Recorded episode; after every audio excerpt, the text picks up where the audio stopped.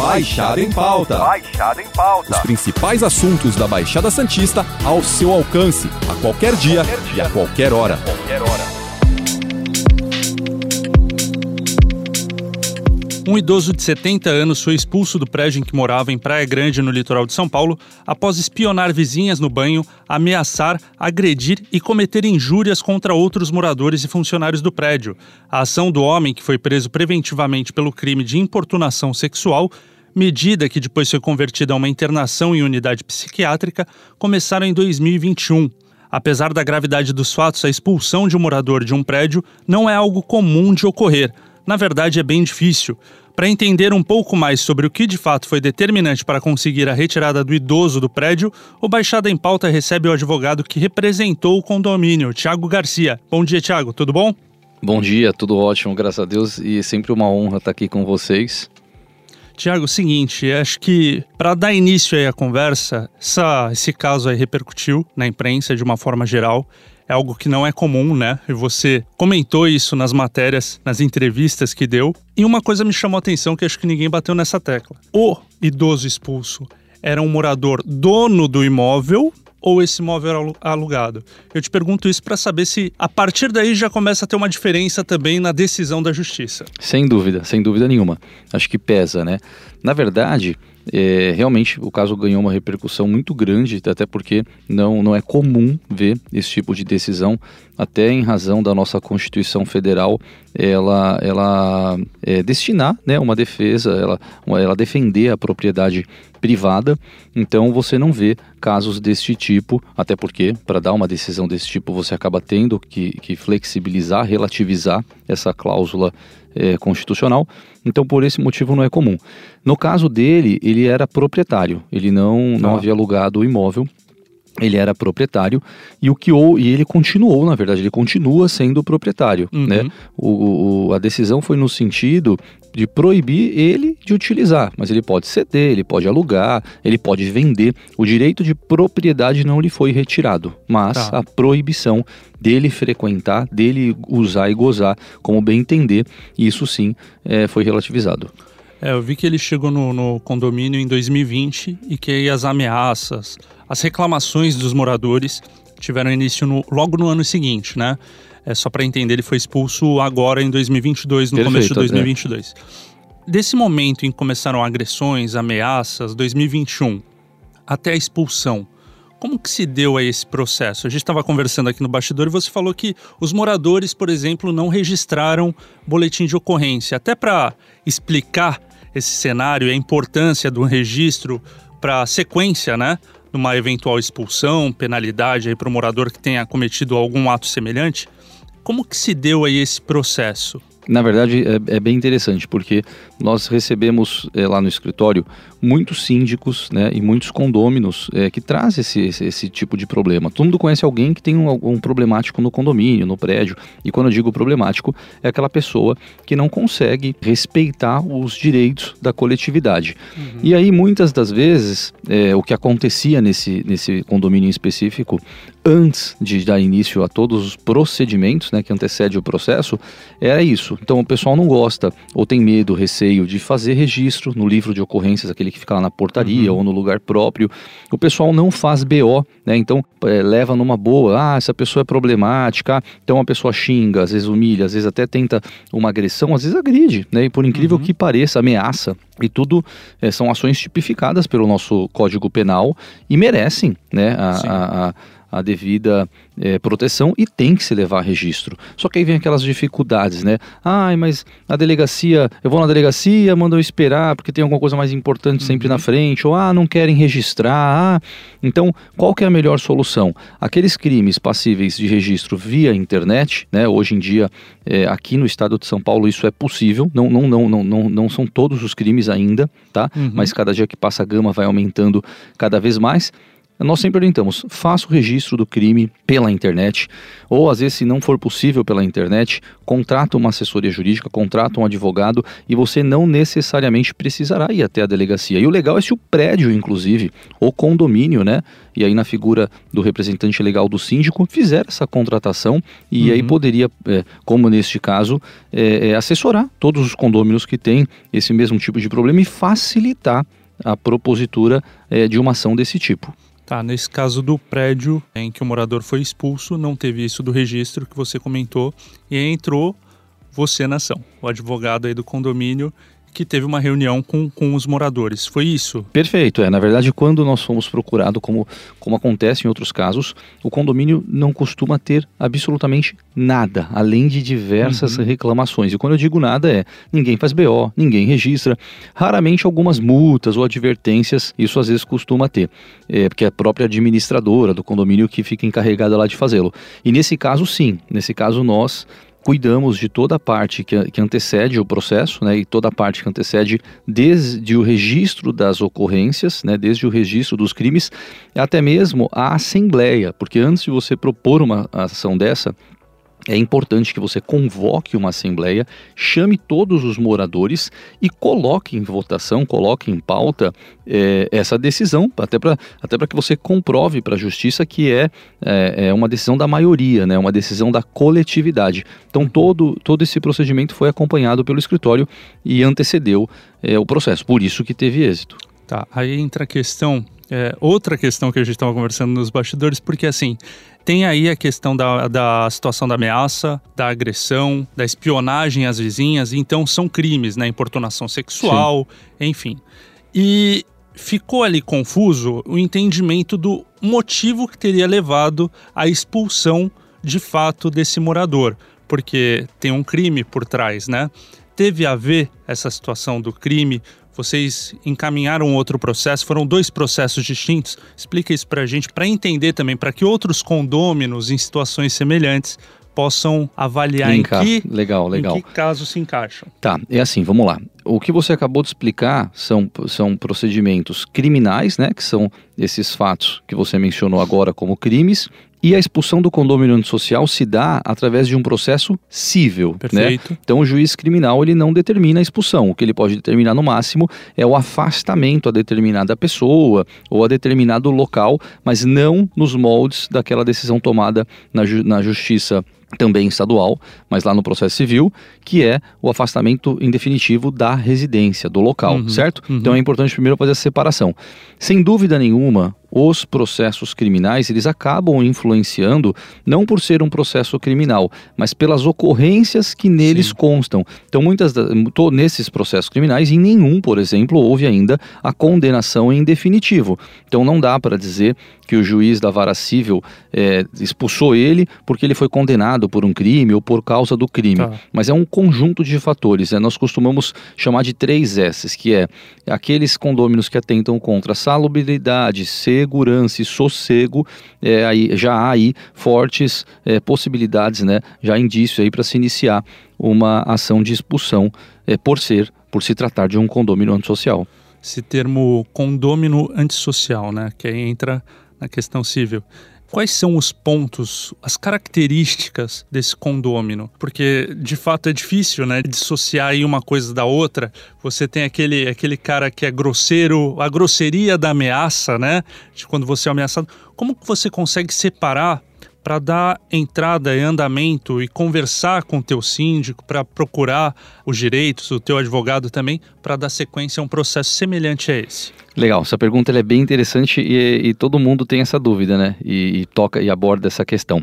É assim, nós não temos legislação que defina ainda o que é uma, um condômino antissocial, ou o que é uma pessoa, ou quais são os atos antissociais, tá? Então isso é muito subjetivo e é interpretativo, tá. né? Então por isso que a doutrina, né, o conjunto lá, ainda não, não são tantas decisões assim, mas que o conjunto reiterado da mesma decisão, do mesmo tipo de decisão, gera lá jurisprudência, uhum. certo? E o que que nós, é, o que tem se extraído, tá, dessas decisões?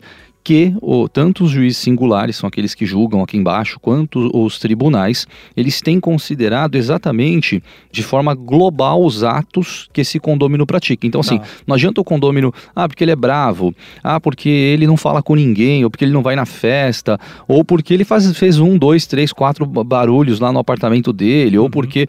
Então, é, isso daí, infelizmente, é um condômino que não sabe viver né, em sociedade, talvez não serviria para morar em condomínio, mas é, não sei se seria o suficiente para você expulsá-lo, tudo uhum, bem? Uhum. Agora, aquele condômino, por exemplo, que atenta, vou pegar um exemplo, é, que atenta contra a segurança, vai, vamos supor que ele deixa lá o gás ligado, ameaçando lá explodir o prédio, por exemplo, ou que ele ameaça mesmo de agressão, vai, vai para cima dos moradores, isso com frequência.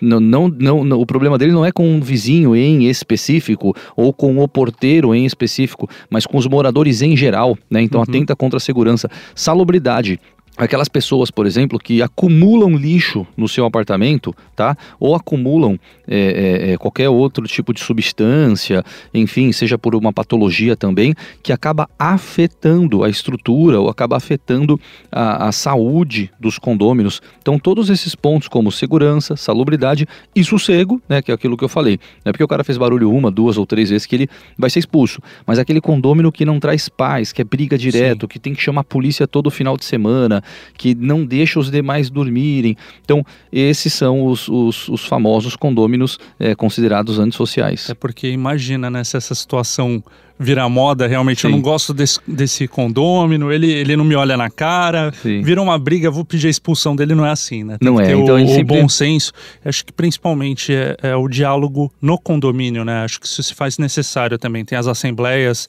isso passa também por isso, Thiago? Sim, Por então, exemplo, é olha, tem um determinado condômino que está agindo assim, vou relatar ao síndico, vou registrar no livro, algo que foge aí registros oficiais em delegacia, mas assim, um primeiro passo para tentar acertar essa situação internamente. Isso se faz necessário também? Perfeito, perfeito. Inclusive, essa é a indicação sempre antes de se propor qualquer tipo de ação. Tá. Tentar conversar, mandar primeiro advertência, primeiro mandamos uma multa, né? Ó, manda uma multa, vê se não resolve. Tá. Manda a multa, não resolve. Depois multiplica por 5, depois multiplica por 10, né? Que é o máximo permitido lá é, uhum. pelo Código Civil. Então tem que atravessar, é, isso, esse é um percurso que tem que atravessar, tá? Não adianta também, uhum. ah, porque o cara fez barulho, porque o cara é ignorante, o cara é, vai lá e expulsa ele. Não vai lá, vai mandar advertência, depois vai mandar uma multa, vai multiplicar por 5, vai multiplicar por 10.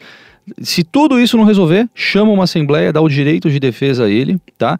E se essa assembleia, lá por sua maioria é, qualificada do condomínio decidir, né, tem condomínio que, que já tem lá essa regulamentação que fala de três quartos, tem condomínio que fala de unanimidade, enfim, hoje em dia nos processos nós temos visto que uh, os juízes não têm sido tão criterioso, né, basta que a maioria uhum. é, assim decida, não, não, não, não há um impeditivo, até por não ter um regulamento próprio na lei que, que defina isso, uhum. tá? É o suficiente, né? Tá. Essa, essa situação, Tiago, é assim, a gente observa, observa um tempo até relativamente curto para expulsão. Começaram aí os, os ataques em 2021 e ele já teve, saiu a decisão da justiça em 2022, já início, né? A gente está em fevereiro, ele já não está mais no prédio é, no caso desse idoso. E a gente vê tantos outros casos, e aí, lógico, se eu, se eu citar aí aquele condômino que deve para o condomínio X, né, já é uma outra questão, Sim. mas assim, são situações que incomodam também e muitas vezes entram na justiça e os moradores, poxa, isso se arrasta tanto e ao mesmo tempo ele está com aquele outro antissocial ali, não, não vamos entrar na justiça, porque olha só como, como isso não caminha com o devedor, é, com quem pratica injúria, né? A gente viu alguns casos recentes também, de moradores praticando injúria contra outros, que tomaram grande proporção Sim. também na mídia, né? Então, essa sensação de impunidade aí, talvez, de morosidade por parte da justiça, você acha que isso prejudica também a procura dos moradores em situações como essa que parecem ser mais simples? Não nesse caso, né, que a gente tinha outras sim, sim. questões como crimes. Quando os moradores, o síndico, ele procura o jurídico, é porque o negócio já está feio. É, tá. Quando chega nessa. Porque geralmente os moradores, o síndico, o conselho, não necessariamente são ligados à área do direito. Muitas vezes não são, inclusive. Tá. Então, para quem não é ligado, tem aquela certa, aquele distanciamento, aquela dificuldade. Então, quando eles procuram uma assessoria jurídica, você já percebe que, que o negócio fugiu de controle é, no âmbito condominial.